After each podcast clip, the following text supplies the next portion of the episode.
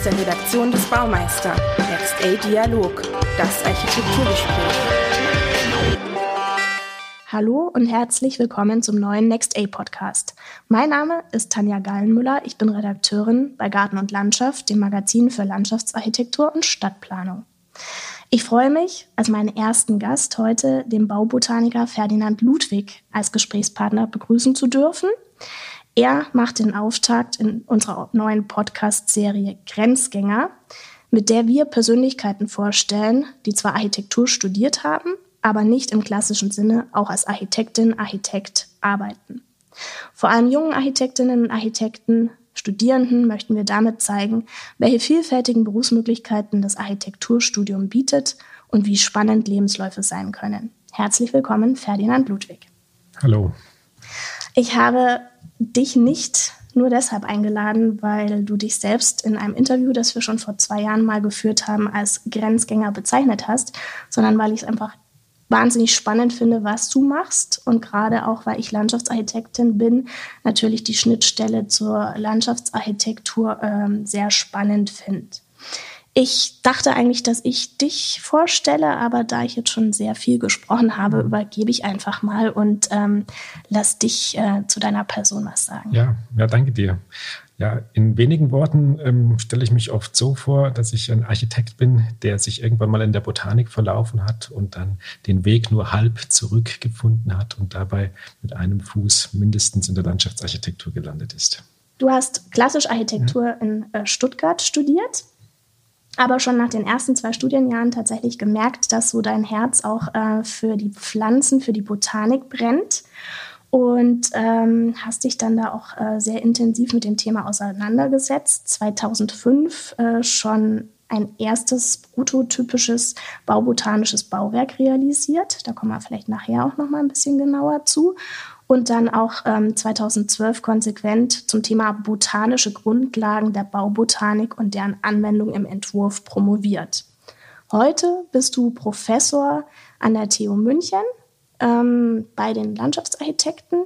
Meine Frage aber, du nennst dich im Grunde Baubotaniker. Was genau versteht man unter Baubotanik? Ja, der Begriff Baubotanik, ähm, den habe ich vor vielen Jahren selber mitgeprägt, ähm, als ich noch studiert habe an der Uni Stuttgart, wie du schon gesagt hast. Ähm, darin da verbirgt sich die Idee, ähm, Bäume und Bauwerke miteinander zu verschmelzen indem man den lebenden Baum als ein Konstruktionselement in der Architektur auffasst ist grundsätzlich nichts Neues. Gibt tolle historische Beispiele dafür, aber in der aktuellen Architektur und Landschaftsarchitektur ist der Ansatz eigentlich nicht sehr verbreitet und ähm, vor allem gab es, als ich damit begonnen habe, auch nicht so viele Grundlagen dazu und deshalb bin ich dann selber zum Forscher geworden und habe mir versucht, die wichtigen Grundlagen dann selber zu erarbeiten. Mhm. Vielleicht, um es nochmal ein bisschen plastischer zu machen, ähm, kannst du uns das mal anhand eines deiner typischen, wenn man das so sagen kann, überhaupt ähm, Projekte noch mal ein bisschen konkreter erklären, was man sich darunter vorstellt? Also typische Projekte gibt es eigentlich nicht, weil alles äh, sind immer Experimente, was wir bisher gemacht haben. Und ähm, letztendlich ähm, kann man es an dem Steg, den du schon angesprochen hattest, den ich als Student gebaut habe, schon sehr gut erklären. Das ist ähm, ein prototypisches Bauwerk, bei dem die senkrechten Stützen, die diesen Steg tragen, aus lebenden Pflanzen, in dem Fall sind es äh, gebündelte Weidenruten, ähm, bestehen und diese Plattform halten so dass es sich hier um ein lebendiges, wachsendes Tragwerk handelt. In anderen Projekten ist ähm, der Baum dann eher Teil der Fassade und bildet eine Art äh, zweite Hülle. Man lebt dann sozusagen im Baum in einer vom Menschen gebildeten künstlichen Baumkrone die aber dann doch sozusagen wie so eine, zu so einer zweiten Fassade wird. Mhm. Woher genau rührt das Interesse, was ja nicht so typisch ist, meine ich jetzt für den Architekten, für Botanik, für Pflanzen? Wo, woher kommt das? Also zum einen bin ich schon sehr früh im Studium über historische Beispiele gestolpert. Da sind zum Beispiel die Tanzlinden zu nennen. Die gibt es ähm, auch in, in, in, Bayern einige, im, im, deutschsprachigen Raum einige tolle Beispiele insgesamt. Und das hat mich von Anfang an in eine Art Banne ge geschlagen, weil mich äh, tatsächlich im Studium zu Beginn vieles in der Architektur nicht so vom Hocker gehauen hat, wie es andere vielleicht äh, vom Hocker gehauen hat. Das heißt, ich fand das, das klassische Konstruieren, äh, das Lernen von Details, wie jetzt der Stahl mit dem Beton da zusammengeht und so, jetzt nicht so super spannend. Äh, und die Idee, dass Architektur leben könnte, dass sie sich im Laufe der Zeit verändert, dass sie nichts Fertiges ist, dass sie irgendwie aussprießt und wächst, ähm, Jahreszeiten hat, vielleicht sogar was absterben kann. Ähm, das hat mich äh, wirklich ähm, wie magisch angezogen um, und ähm, dem bin ich dann auch in all seiner Konsequenz immer wieder treu geblieben. Mhm. Gab es damals doch das Studium Landschaftsarchitektur wahrscheinlich schon, aber das war kein Thema dann zu wechseln, sondern es. Das war in der Tat, also nach dem äh, Vordiplom, damals ja noch nicht Bachelor, Master, sondern Diplomstudiumgang Architektur. Nach dem Vordiplom habe ich darüber nachgedacht, ähm, wenn ich jetzt sozusagen in dem heutigen System angefangen hätte, dann wäre es höchstwahrscheinlich gewesen, dass ich nach dem Bachelor in den Master Architektur dann in den Master Landschaftsarchitektur gewechselt wäre. Da war das hätte ich ja quasi von vorne anfangen müssen. Mhm. Ja, ähm, insofern habe ich mir gedacht, das machst du jetzt fertig und gehst eher ähm, Richtung Botanik, was ich dann ähm, mit der Promotion auch dann quasi verwirklicht habe. Mhm, aber das Wissen quasi um die Botanik, das Pflanzenwissen, was man ja schon braucht. Ähm, hast du dir dann ganz alleine angeeignet oder hast du nebenher noch äh, ein Zweitstudium dann gemacht? Ich habe kein oder? Zweitstudium Botanik, ich bin tatsächlich ein Quereinsteiger. Ähm, ich ähm, habe mir da viel angelesen zunächst einmal und hatte dann natürlich auch einen Zweitbetreuer aus der Botanik in der, in der Promotion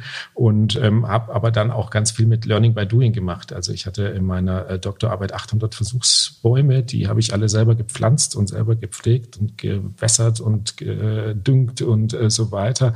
Und ähm, in dieser Kombination aus dem sich erlesen einerseits und dem physischen Tun ähm, habe ich mir da eine eigentlich für meine Fragestellung insgesamt ganz gute Grundlage erarbeitet, wobei ich gerade zum Beispiel im Bereich jetzt ähm, Pflanzenverwendung oder sowas, dieser Vielfalt, ähm, die, ähm, das musste man sich sehr hart erarbeiten, was man sonst im Studium einfach in der Landschaftsarchitektur so wirklich ähm, standardmäßig mitkriegt. Ähm, das, hat, das hat mir natürlich gefehlt. Mhm.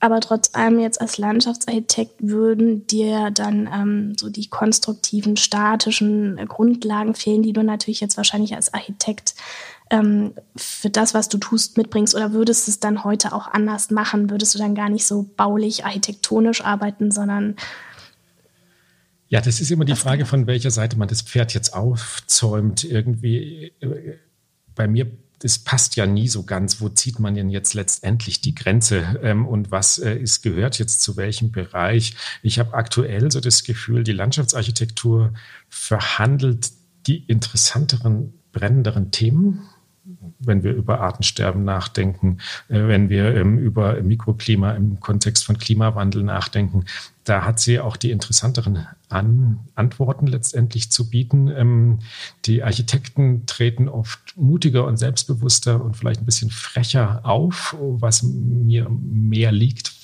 von der Art und Weise her.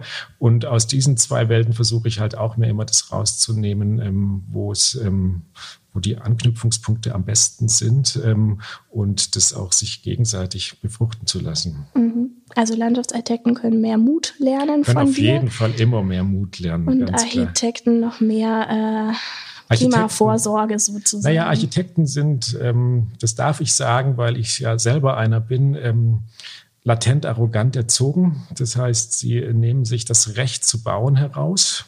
Das heißt, man hat so ein Grundstück und da wird jetzt eine Linie gezogen, meist äh, viereckig, da setzt das Haus und dann äh, baue ich da was Tolles hin und dann bleibt was übrig außenrum. Das kriegt der Landschaftsarchitekt, um das dann irgendwie noch nett zu machen. Und ähm, das ist so ein, ein bisschen ein eingespieltes äh, Ding, in dem sich so beide vielleicht arrangiert haben. Man muss ganz klar sagen, damit kriegen wir die Probleme, die aktuell auf uns zukommen oder die wir schon konkret haben, einfach nicht in den Griff. Also mhm. da müssen äh, die Architekten schon von ihrem Ross auch ein bisschen runterkommen. Wir müssen erstmal zuhören, äh, müssen erstmal das größere und nähere Umfeld auch bezüglich ihrer ganzen ökologischen Eigenschaften und Zusammenhänge verstehen und dann ähm, müssen Sie da bei den Landschaftsarchitekten zuhören. Da können Sie viel von denen lernen. Und der Landschaftsarchitekt andererseits, der muss sich auch einfach ähm, selbstbewusst einmischen in Dinge, wo er normalerweise sagen könnte, er geht mich nicht an, nichts an, ist ein Grundriss von einem Wohnzimmer kann ich nicht, aber das hat dann schon alles so seine Relevanz, die sich auch auf den Außenraum und auf die Ökologie ähm, und das ganze Umfeld natürlich stark auswirken. Mhm. Jetzt kommst du als Architekt zu den Landschaftsarchitekten. Müsste es dann nicht eher umgekehrt sein, dass die Landschaftsarchitekten mehr zu den Architekten kommen? Und das tun sie auch. Also ja. ähm, das ist mehr und mehr der Fall, dass man da einfach versucht, äh, die Brücken in beide Richtungen wirklich zu bauen. Und gerade das was, wo die Baubotanik ja auch reinfällt, grüne Architektur, klassisch bekannt unter Bauwerksbegrünung. Ich mag den Begriff überhaupt nicht, da können wir vielleicht noch ein bisschen drüber reden. Ähm, da kommen ja die zwei Dinge zusammen. Landschaftsarchitekten mit ihrer ich finde Kernkompetenz zu Pflanzen, das einzige Material, was sie grundsätzlich von Architektur unterscheidet. Betonpflaster kann der Architekt notfalls auch. Mit der Pflanzenkompetenz, da ähm, entern sie ja mehr und mehr die Architektur. Und das ist was ganz Richtiges und was ganz Wichtiges. Aber wenn der Architekt mit seinem Entwurf schon fertig ist und dann sagt, oh, das Ding soll grün werden und dann bei so einem Begrünungsfuzzi anruft und sagt, jetzt mach mal schön grün, dann wird es ein nettes Gimmick und sonst nichts. Also da muss man schon ein Gestaltungskonzept ähm, und auch ein beispielsweise Klimakonzept, ein Raumkonzept haben, was es von vornherein ein, einschließt. Da mhm. haben Architekten eine gewisse Tradition, dass sie so ähm, beispielsweise integrierte Entwürfe mit Tragwerksplanung, mit der Haustechnik und so weiter machen.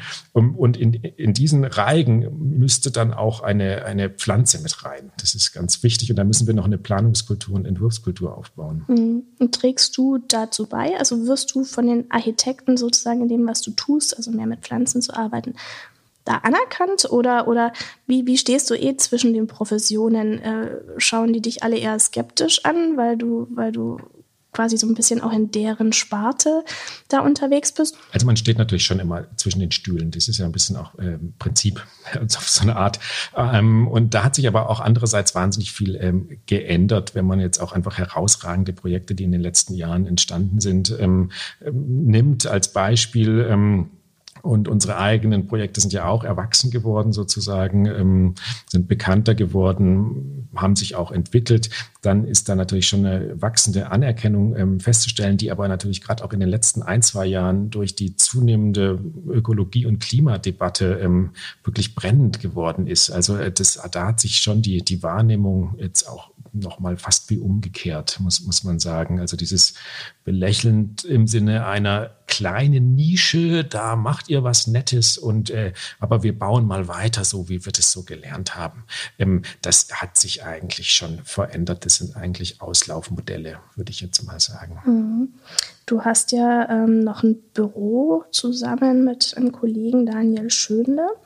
Ähm, und da konzentriert ihr euch auf diese baubotanischen Projekte. Ist denn, wie du jetzt ja angesprochen hast, die Zeit dafür wirklich schon reif? Gibt es schon die Bauherren, die sagen, ja, wir machen das? Ja, gerade in dem letzten halben Jahr ist wahnsinnig viel passiert. Da sind viele Anfragen bei uns eingegangen, wo wir jetzt ähm, erste Entwurfsphasen gerade durcharbeiten, ähm, Machbarkeitsstudien ähm, zu neuen Projekten machen. Wir machen bewusst nicht so wahnsinnig viele Projekte. Ähm, zum einen, weil die Projekte werden ja nie fertig. Das heißt, wir begleiten die Projekte ja immer weiter. Wir planen etwas, so wie man es im Büro so tut, bis hin zur Ausführungsplanung und vielleicht Ausschreibungen und, und, und. Und dann begleiten wir die bauliche Umsetzung, ähm, wie man das auch so sonst tut. Und in der Landschaftsarchitektur ist es ja bekannt, es gibt eine Fertigstellungspflege und da ist man noch ein Stück weit in der Pflicht. Äh, das ist in der Architektur schon völlig unbekannt. Da geht man irgendwie quasi weg, wenn man das Foto vom fertigen Haus gemacht hat. Und dann war es das. Und bei uns hört es ja gar nicht auf, weil es sind ständige Prozesse. Ähm, da geht es äh, nicht nur um sozusagen die Pflege im Sinne der Instandhaltung, sondern da geht es auch darum, dass wir von den Projekten ja lernen wollen, dass da auch mal was schief läuft, ähm, dass man dann das äh, Entwicklungskonzept anpasst sozusagen. Ähm, die Zielsetzung an die Möglichkeiten der Machbarkeit ähm, nachjustiert oder neue Ziele formuliert, aus den Projekten für neue Projekte lernt. Ähm, insofern häuft sich da so etwas an, was immer mehr zunimmt ähm, an, an, Wissensreichtum, an Erfahrungsschatz ein Stück weit, ähm, aber natürlich auch an, an, Arbeit, die wir da einfach reinstecken in, in Dokumentation, Weiterentwicklung und Pflege. Und ähm, die weiteren Projekte, die müssen auch sehr sorgfältig bearbeitet werden, weil natürlich immer, wenn man Dinge macht, die ein Stück weit immer noch Neuland sind, ähm, uns auch selber ja eigentlich nicht wiederholen. Das ähm, ist ähm, ein durchaus langsamer Prozess, würde ich jetzt sagen. Wir sind nicht so die super schnellen Entwerfer, zack, bumm, und dann hast du einen tollen Entwurf, sondern das muss auch ganz viel im Dialog mit einem potenziellen Bauherrn beispielsweise ent entwickelt werden. Und ähm, da aber, wie gesagt, hat sich, haben sich viele Möglichkeiten aufgetan, die, die letzten Monate und Jahre. Mhm. Ist das auch so der, der größte Unterschied oder die größte Herausforderung im Vergleich zur klassischen Architektur, dass so ein Projekt viel langfristiger ist und, und auch unvorhersehbarer? Oder worin liegt der größte Unterschied jetzt zur, zur klassischen Architektur? Ich würde mal so sagen, die Baubotanik bringt auf den Punkt, was eigentlich in klassischen Architekturformen auch vorhanden ist, nur man sieht es oft nicht so. Also wir haben halt einfach diese Vorstellung, dass Bauwerke fertig sind, wenn man sie gebaut hat. Das ist eine relativ neue Vorstellung. Wenn wir uns äh, alte Kirchen anschauen, haben die ja seit äh, haben wir hunderte Jahre dran weitergebaut. Da hat man den Kölner Dom angefangen und äh, 500, 600 Jahre später war er dann irgendwann mal fertig. Ja. Ähm, und wenn wir aber auch unsere heutigen Gebäude anschauen, dann ist ja immer die Frage, wie definieren wir dieses fertig? Also ähm, dann ziehen Leute ein, dann ziehen Leute aus, dann hat man ein Haus, äh, ein Einfamilienhaus beispielsweise äh, entworfen. Ja, bis das Ding fertig ist, ist ja die Familie eigentlich schon wieder eine ganz andere und dann ähm, passt es nicht nicht, dann muss man eigentlich umbauen, ähm, dann ähm, altern die Dinge ja auch. Ähm, das wird so alles so ein bisschen unter den Teppich gekehrt, weil man einfach dieses objekthafte Denken in den Vordergrund stellt. Und ähm, in der Baubotanik geht es halt einfach nicht. Also da wird man hoffnungslos scheitern, ähm, wenn man versucht, äh, ein Baubotanik Gebäude als ein Objekt zu verkaufen oder überhaupt zu betrachten. Das, das kann nicht funktionieren. Und insofern kann man da auch viel von lernen, um Architektur heute anders äh, zu begreifen.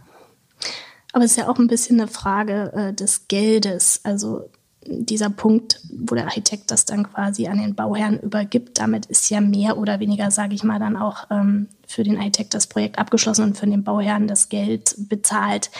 Ähm, ich habe jetzt gelesen, glaube ich, bei eurem Platanen Kubus Nagold 2012 ist der, glaube ich, gebaut worden und 2028 frühestens oder 23 können, könnte die Konstruktion entfernt werden.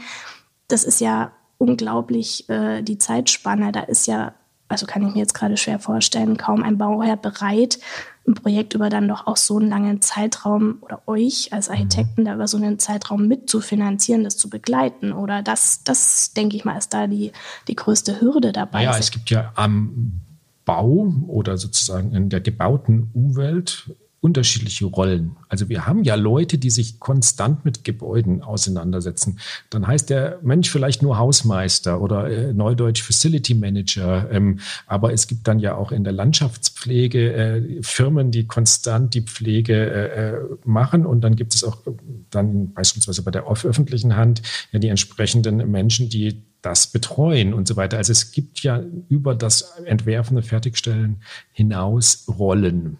Die werden halt tatsächlich als etwas irgendwie so verwaltungsmäßig Unkreatives stigmatisiert. Und ähm, das ist eigentlich äh, ein Problem, muss man ganz ehrlich sagen. Also, dass sozusagen auch Pflege von Grün im Allgemeinen, das wird ja, ist schlecht bezahlt, wird schlecht gemacht, ähm, ist, das ist eine Katastrophe. Warum? Weil keiner darin eine Chance erkennt. Aber wenn man mal begreift, dass man gar nicht fertig ist, ähm, sondern dass das Gestalten auch weitergeht. Ja, und dass ich auch der, da muss ich ja viel anpassen, wie ich ja schon gesagt habe. Ähm, und da muss man natürlich auch neue Formate finden. Das ist im Moment tatsächlich außerhalb von irgendwelchen Honorarordnungen und diesen, äh, diesen ganzen äh, Dingen. Da muss man dann Sonderlösungen irgendwie konstruieren. Aber äh, machbar ist es und es trägt, glaube ich, zu einer, einer besseren Umwelt bei, im, im weitesten Sinne, zu einer lebenswerteren, vielfältigeren Umwelt, wenn wir vom Objekthaften zum Prozesshaften denken und auch entwerfen kommen. Mhm. Was genau ähm, lehrst du jetzt Landschaftsarchitekten als Professor Green Technologies and Landscape Architecture? Mhm. Weil du hast ja gerade selbst gesagt, die, die Landschaftsarchitekten sind da schon viel, viel gewohnter prozesshaft zu denken, langfristiger zu denken. Also ich finde auch in der Landschaftsarchitektur gibt es da noch deutlich Luft nach oben. Also auch da sind die Darstellungsweisen beispielsweise, wie Entwürfe dargestellt werden, orientieren sich sehr stark an dem Maßstab, äh, den Architekten vorgeben, mit den Visualisierungen, Renderings und so weiter, den Plänen. Man findet nicht allzu oft Zeitgrafiken beispielsweise oder auch ähm, Dinge, die man versucht, Unwägbarkeiten und Zufälliges darzustellen. Also äh, da gibt es bei beiden natürlich einen Bedarf, aber tatsächlich die Kompetenz im Bereich Pflanze beispielsweise ist da gegeben. Ähm, in der Lehre habe ich eine, eine Grundveranstaltung, die ist sowohl für Landschaftsarchitekten als auch für Architekten offen, die Green Technologies Vorlesung ähm, und das daran anknüpfende Seminar da werden in verschiedensten Bereichen Grundlagen vermittelt. Also zum einen vom, angefangen von wie wächst der Baum bis hin so, zu so einer Art, ähm, zu einer Art kulturhistorischem Abriss von ähm, dem, der Schnittstelle von, von Grün und Architektur über unterschiedliche Ebenen und ähm, Entwicklungsschritte. Und äh, dann geht es aber auch darum, in Übungen, in, in, seminaristischen Übungen den Blick zu schulen. Einerseits auf das Prozesshafte und andererseits auch die, die Pflanze dadurch in Wert zu setzen. Also wir fertigen beispielsweise ähm, sehr präzise Zeichnungen von Bäumen an. Da wird ein Aufmaß gemacht, da wird ein Grundriss gezeichnet, da wird ein Schnitt gezeichnet, da wird eine Ansicht gezeichnet von einem Baum und dann wird aber gleichzeitig auch versucht, über Entwicklungsszenarien mögliche zukünftige Zustände darzustellen, die wir nicht in der Hand haben und die eintreten können, aber nicht müssen. Und auch da haben wir so diverse ähm, Übungen. Wir haben kleine wachsende Modelle entwickelt, von denen Studenten dann Vorhersagen machen sollen, wie sie sich denn entwickeln könnten. Das Interessante ist, es ist natürlich immer falsch. Und das ist aber auch genau der Lerneffekt, dass man einfach sagt, ich äh, kann nicht alles unter meiner Kontrolle haben, sondern ich muss ein Stück weit auch zukunftsoffen planen. Mhm. Ähm, aber jetzt wirklich so baubotanische Projekte, in, also kleinere Dinge oder so mal wirklich als Feldversuch macht ihr jetzt nicht? Ähm, also wir haben im Moment ähm, natürlich, wir haben jetzt nichts, äh, kein Versuchsbauwerk jetzt irgendwie mit Studenten gebaut. Ähm, das, wir pflegen aber in Workshops zum Beispiel die bestehenden. Das ist ähm, ja auch immer nicht so ganz einfach, diese Langfristigkeit, wo es um viele, viele Jahre geht, in einer Lehre, wo man jetzt im Master vier Semester, ja, das sind zwei Jahre, also da sieht man ja relativ wenig davon. Wir versuchen das, wir haben diese Prototypen ja, wir bauen das ein, wir machen auch das ein oder andere Neues, auch außerhalb der Baubotanik ähm, bauen wir neue Dinge gerade auf. Ähm, und wir haben es jetzt auch im Entwurf drin, dass die Studierenden tatsächlich auch ähm, baubotanische Gebäude beispielsweise beziehungsweise aktuell gerade in, in, einer Entwurfskooperation mit ähm, einem Landschaftsarchitekturlehrstuhl, einem klassischen, einem klassischen Architekturlehrstuhl und uns gemeinsam entwickeln. Ähm, und dann da auch die ganzen Dinge versuchen entsprechend darzustellen und da für die richtigen Ausdrucksweisen etc. zu, zu finden und sich zu erarbeiten. Mhm. Und ähm, nochmal zurück zum Büro. Was ist denn das aktuellste Projekt oder woran arbeitet ihr da gerade? Wir haben im Moment gerade einen Auftrag ähm, für das ähm, neue Museum Mensch und Natur in München hier, mhm. einen, ein, ein, ein, baubotanisches Projekt zu entwickeln, wo es einfach darum geht, ähm, einen künstlichen Baum zu konstruieren, also künstlich konstruiert, aber tatsächlich lebend, aus lebenden kleinen Bäumen bestehend, der ähm, einerseits also bespielt wird von, von Kindern, die können darauf und ähm, andererseits aber auch in Bezug zum didaktischen Konzept zu diesem Museum steht, was perfekt passt, weil es genau da um dieses neue und auch heute anders reflektierte Verhältnis halt von, von, von Mensch und Natur geht, was wir in der Baubotanik zum Ausdruck bringen.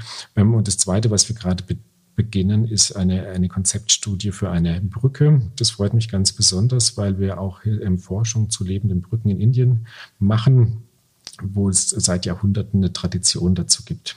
Da habe ich neulich tatsächlich auf Arte ja. ähm, über diese Kasi-People genau. und diese doppelstöckigen Brücken eine Dokumentation. Ja, nicht alle sind doppel, doppelstöckig, das ist die Ausnahme, aber wir mhm. haben tatsächlich, ich, äh, ich habe einen, einen, Doktorand, der daran arbeitet, der Wilfred Middleton, der schon oft da, wir haben auch eine Konferenz dazu gehabt, wir haben jetzt ein, das erste wirklich ähm, fundierte wissenschaftliche Paper dazu veröffentlicht. Wir haben, waren die ersten, die eine Karte gezeichnet haben. Wir haben über 75 solcher Brücken kartiert. Mhm. Ähm, das zeigt einfach, dass das nicht nur ähm, Einzelbeispiele sind, sondern dass man auf eine Tradition aufbauen kann, die erstaunlich wenig dokumentiert ist. Wo wird die Brücke, die ihr baut, äh, dann entstehen, oder? Mm, das ist im Ruhrgebiet mhm. ähm, wahrscheinlich, aber es ist erstmal eine Konzeptstudie. Ähm, und ähm, da geht es darum, einen 30 Meter breiten Fluss zu überspannen möglicherweise. Das wird nicht allein mit Bäumen gelingen. Wir arbeiten ja immer mit hybriden Konstruktionen. Also es ist ja auch nicht unser Ansatz, irgendwie so eine Art romantisierendes Zurück zur Natur zu haben. Es schwingt immer eine Naturromantik bei uns natürlich mit auf eine Art, aber wir brechen die auch immer, dass wir ja technische Teile sehr bewusst beispielsweise mit dem Baum verwachsen lassen und der Baum übernimmt manche Funktionen und ähm, andere bleiben bei den technischen Bauelementen. Mhm. Ähm, du hast ja da auch vielleicht dazu noch mal ein bisschen was, weil das ja das Konstruktive auch noch mal ist, ähm, auch relativ viel so vom Gartenbau ähm, angeeignet. Also dieses Thema Pfropfen mhm. ähm, als, als statische Möglichkeit quasi, dass, dass die Konstruktionen überhaupt funktionieren. Vielleicht kannst du ja. dazu noch mal ein bisschen was sagen. Ich weiß nicht, ob das jetzt bei der Brücke wird das eine reine das, Fußgängerbrücke das oder ein Fußgänger sein, mhm. genau. Also man wird nicht mit Autos über solche Brücken fahren können. Aber diese Verwachsungen, von denen du sprichst, die nutzen die Kasi People da mit den indischen Brücken auch ähm, sehr bewusst und sehr gezielt. Man kann es sich ähm, so äh, auch beschreiben, dass man sagt, es ist wie Holz verschweißen. Also man, ähm, es ist ein natürlicher Prozess, wenn sich zwei Äste oder zwei Wurzeln oder zwei Stämme berühren, dauerhaft aufeinander gedrückt werden, dann verschmelzen zuerst die Rinden und dann die Holzkörper zu einer Einheit. Und das kann durchaus auch eine sehr tragfähige Einheit ähm, werden. Da forschen wir auch gerade noch sehr viel im Detail dazu. Und ähm, vor allem ist es aber auch eine physiologische Einheit. Das heißt, aus Zweien, die man da zusammendrückt, äh, aus zwei Bäumen wird quasi ein Organismus. Und ähm, das ermöglicht es uns also auch im Raum zu konstruieren. Also unsere Bäume, wenn wir dann beginnen, die Wurzeln vielleicht auch im Boden, aber manche Wurzeln in Pflanzgefäßen werden da am Anfang gegossen, werden aber mit anderen verbunden, so dass sie zu einem großen Organismus zusammenwachsen, so wie das beim Platanenkubus beispielsweise der Fall ist. Ähm, und dann damit sind wir sehr viel schneller, als wenn wir nur warten würden auf den kleinen Baum. Es bleibt aber immer ein Prozess, aber wir können viele Wirkungen von einem großen, ausgewachsenen Baum unmittelbar herstellen. Und das ist natürlich ähm, eine, eine, große Chance, wenn es um Stadtwachstum geht. Dann ähm, kann man das jetzt auf eine neue Art mit Grünwachstum, mit Baumwachstum verschmelzen, mhm. Und ich weiß, dass ihr auch immer ähm, ausprobiert, so welch, welche Baumart sich da am besten eignet. Platane, Weide, mhm. Birke, glaube ich, habe ich auch jetzt mal gelesen. Gibt es da schon irgendwie eine Tendenz oder, oder mhm. eignet sich je nach Standort, je nach Bauwerk äh, jeweils eine eigene Baumart oder, oder kann man schon sagen, die Plaka Platane oder die Birke ist besser geeignet als die Weide beispielsweise? es gibt tatsächlich ähm, schon Tendenzen, was sich nicht eignet. Ähm, es gibt nicht den perfekten Baum für alles. Das ist ja immer immer so. Ähm, ich hatte schon zehn Arten in meiner Doktorarbeit untersucht. Wir haben mit Baumschulen Kooperationen, wo wir auch weitere Versuche haben. Wir haben hier ähm, ähm, in München äh, haben wir Versuchsfelder, wo wir die Versuche weiter ähm, betreiben und neue Arten noch dazu untersuchen. Du hattest die Platane angesprochen, mit der arbeiten wir sehr viel, weil sie viel von dem, was wir von einem Baum erwarten, gut erfüllt. Ähm, die macht diese Verwachsung sehr gut. Sie ist grundsätzlich sehr robust und relativ langlebig und trotzdem schnellwüchsig. Da kommen so ein paar Dinge zusammen. Sie kommt mit diesen städtischen Situationen, also was weiß ich, hitzereflektierende Fassaden, ähm, generell Hitze, Stresssituationen im Sommer, ähm, gut klar grundsätzlich. Sie kommen natürlich dann auch irgendwann an ihre Grenzen. Es ist aber jetzt ähm, kein heimischer Baum. Das heißt zum Beispiel die Habitatfunktion, dass sie irgendwie äh, Vögeln Futter bieten würde oder so, da ist gar nichts vorhanden. Und ähm, das ist ein Grund, warum wir auch nach anderen Baumarten Ausschau halten. Jetzt hattest du sowas ähm, wie die Weiden angesprochen, mit denen habe ich am Anfang viel experimentiert. Das ist ähm, aber eher mehr zum Experimentieren tatsächlich. Das sind schnellwüchsige Pflanzen, die ähm, sind dann auch nicht so dauerhaft oft und die eignen sich aber für andere spezifische, wenn ich temporäre Installationen eher haben will, die sich dynamisch verändern, dann kann ich da durchaus mitarbeiten. Aber wenn ich was haben will, was sich dauerhaft äh, entwickelt und dauerhaft eher stabiler wird äh, durchs Wachstum, dann sind es vielleicht nicht die richtigen Arten. Worin liegt die größte Herausforderung, ähm, wenn man so wie du von dem klassischen Weg abweicht und, und was Neues wagt oder, oder sich nochmal in eine andere Sache vertieft? Wo, wo denkst du, was hat dich da am meisten gefordert oder wo, wo sind auch die, vielleicht die größten Hürden oder so, wenn, wenn jemand da äh, den Weg auch beschreiten möchte in eine andere Richtung? Also Hürden gibt es natürlich ganz viele. Das heißt, äh, wenn man nicht in die Schubladen passt, äh, dann, dann guckt, hängt man da irgendwie mit einem Arm raus und, äh, und sagt, für die einen ist man zu sehr Architekt, für die anderen ist man zu sehr Landschaftsarchitekt. Ähm, und ähm, das ist dann immer so, ich habe ja zum Beispiel nie eine Zulassung als Landschaftsarchitekt bekommen, weil ich es nicht studiert habe. Das ist ein bisschen lustig, weil ich das jetzt lehre. Ähm, ich habe auch lange gebraucht, um überhaupt von den, von den Architektenkammern die Zulassung als Architekt zu bekommen, damit ich irgendeine Art von äh, Zulassung habe, um, um planen und bauen zu dürfen. Also das sind natürlich schon ähm, Dinge, die in diesen Silos funktionieren. Und wenn man da nicht drin ist, dann ist es äh, erstmal nicht, nicht einfacher.